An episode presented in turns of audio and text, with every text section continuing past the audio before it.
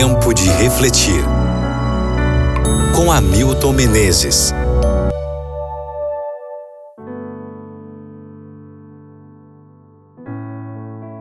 Provérbios capítulo 4, versículo 18. O caminho do homem justo fica cada vez mais claro à medida que ele avança, como quando o sol aparece e o dia vai ficando mais claro. A revelação da vontade de Deus é progressiva, é uma jornada, um processo. Ele não vai mostrar a chegada ou ponto final, nem mesmo um mapa, um GPS mostrando cada etapa. Ele apenas vai lhe dar luz suficiente para o passo seguinte. E à medida que você caminha, mesmo que não tenha a menor ideia de onde vai terminar, o plano irá se configurando à sua frente pouco a pouco. Ele quer que exercitemos nossa fé. Sua presença será constante conosco. Se permitirmos, Ele irá conosco. Assim, não vamos pedir que Deus fale dizendo exatamente o que devemos fazer, mas em fé vamos pedir sabedoria na certeza de que Ele nos responderá. Everett Howard foi missionário nas ilhas do Cabo Verde. Quando jovem, ele lutou para saber a vontade de Deus para sua vida. Foi à pequena igreja da qual seu pai era pastor e trancou as portas para que ninguém pudesse vê-lo. Sentia-se envergonhado de que alguém o visse orando. Ajoelhou-se, tomou uma folha de papel, uma caneta e disse: isso vai ser para a vida toda. Anotou tudo naquela folha.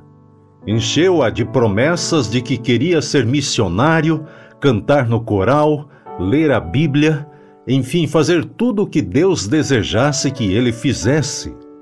E assinou seu nome. Deixou a lista no altar e esperou uma resposta de Deus quem sabe alguma resposta na forma de trovões ou algo parecido com a experiência de Saulo no caminho de Damasco? Mas nada aconteceu. Pensou que talvez tivesse se esquecido de alguma coisa. Pegou de novo a lista, orou, esperou. Naquele momento, alguma coisa como se fosse a voz de Deus lhe disse: Filho, você está cometendo um erro. Não desejo esse tipo de consagração. Rasgue o papel que você escreveu. E ele o fez. Então a voz de Deus falou de novo: Filho, quero que você tome uma folha de papel em branco, assine seu nome na última linha e deixe que eu a preencha. Diz ele era apenas um segredo entre mim e Deus quando assinei o papel. E Deus o vem preenchendo nos últimos 36 anos.